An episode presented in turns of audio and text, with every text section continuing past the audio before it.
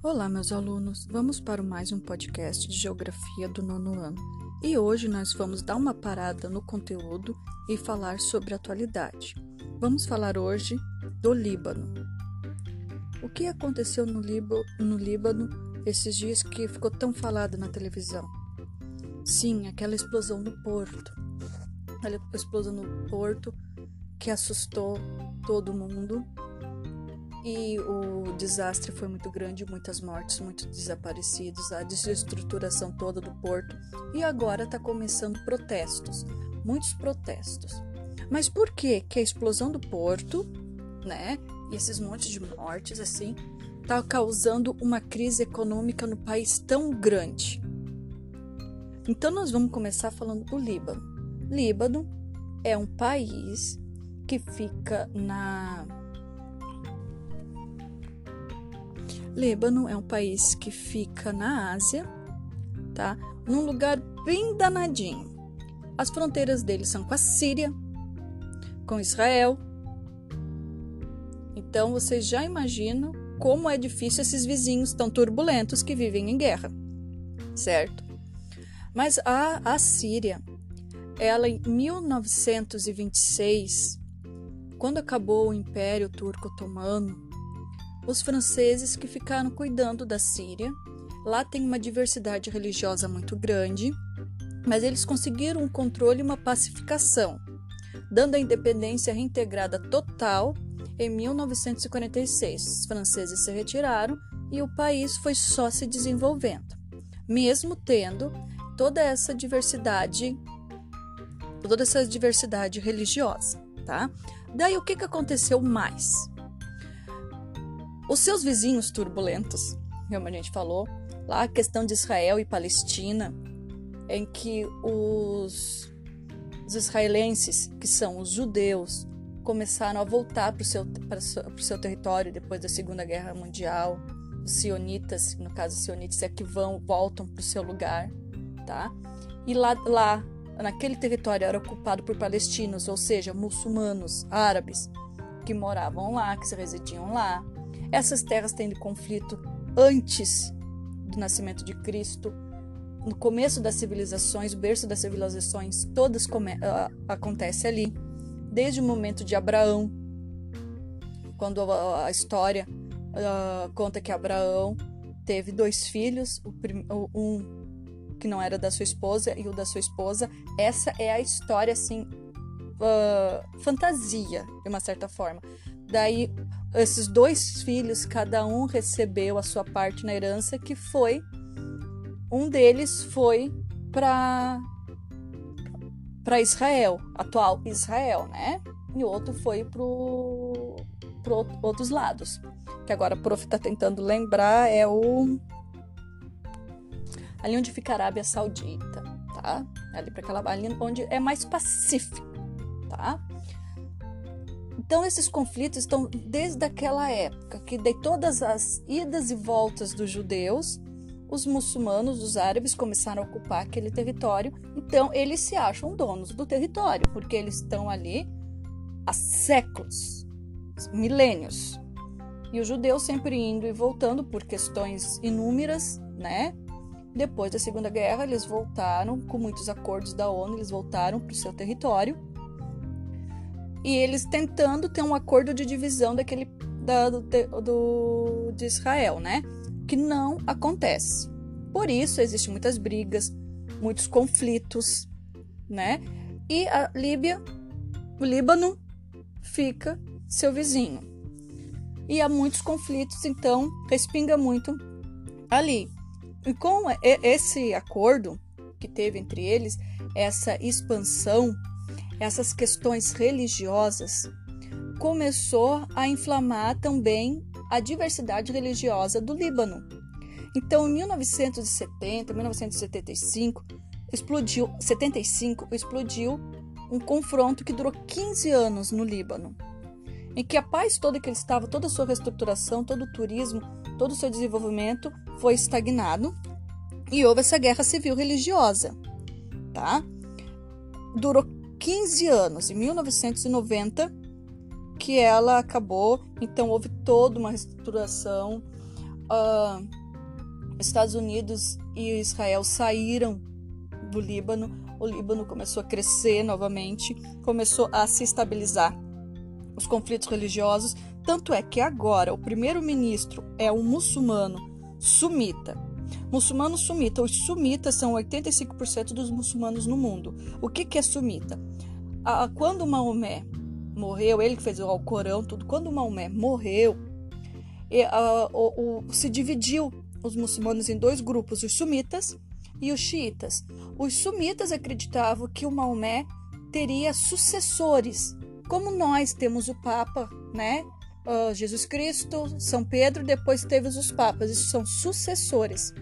E os sumitas acreditam nisso. Agora, os xiitas, os muçulmanos xiitas, não. Eles acreditam que depois de Maomé não teve sucessor. Então há uma briga entre eles muito grande. Vocês já ouviram na TV, os muçulmanos xiitas e os muçulmanos sumitas. Então, o primeiro-ministro é um muçulmano sumita. O presidente ele é cristão. E o chefe do Congresso é um muçulmano xiita, que é 15% do povo muçulmano. Voltando, xiita não acredita em sucessores.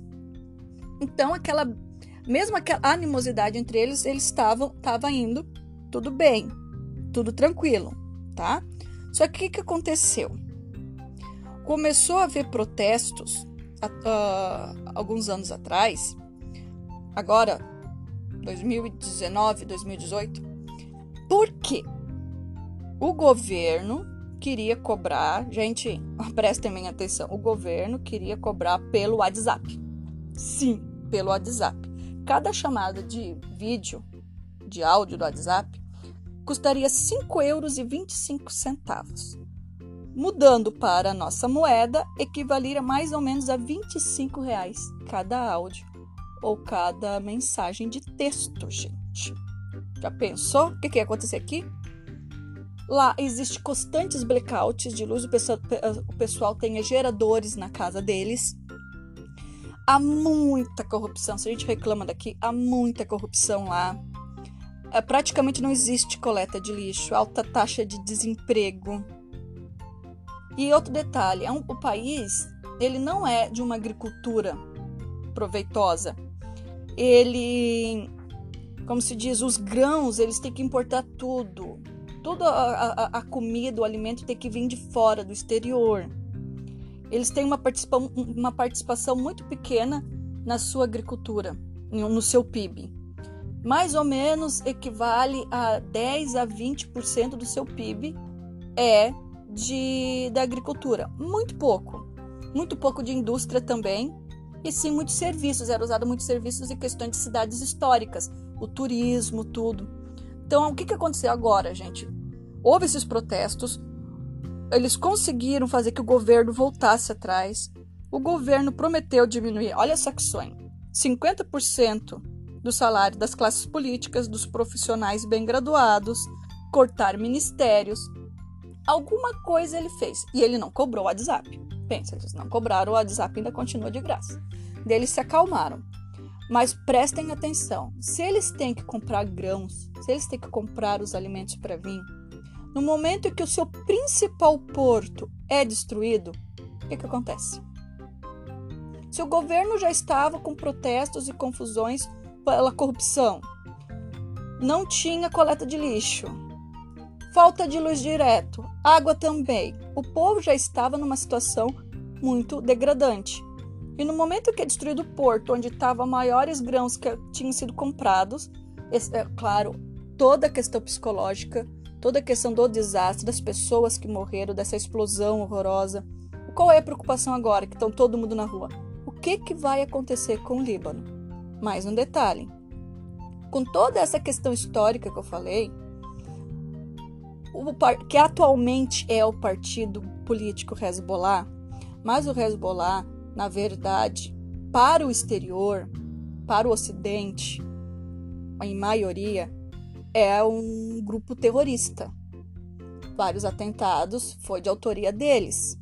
Eles querem fazer um Estado muçulmano do Hezbollah, e, ou na Síria, ou no Líbano. E, e, com todos esses protestos, eles vão inflamando, inflamando, e eles têm agora uma boa parte do Congresso Eles, ele, eles cuidam dos hospitais, escolas de lá com muita corrupção, com muita confusão, porque é um, é um, são, são pessoas extremistas.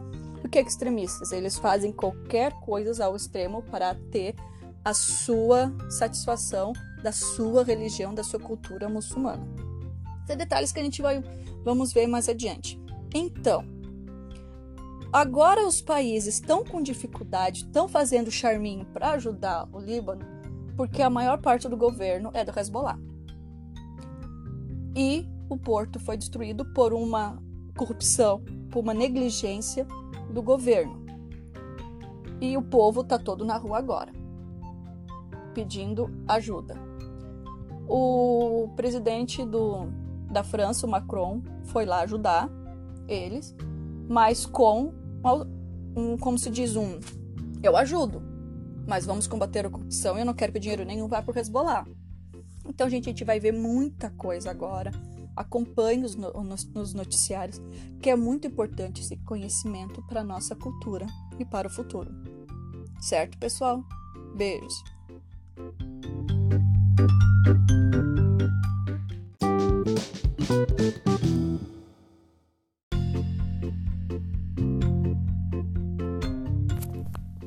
Uma nota de observação no podcast sobre o Líbano. Tenho no começo, eu, em vez de eu falar Líbano, eu falei umas duas, três vezes Síria. Mas na, o assunto é sobre o Líbano. Síria é apenas um país de fronteira que está em guerra.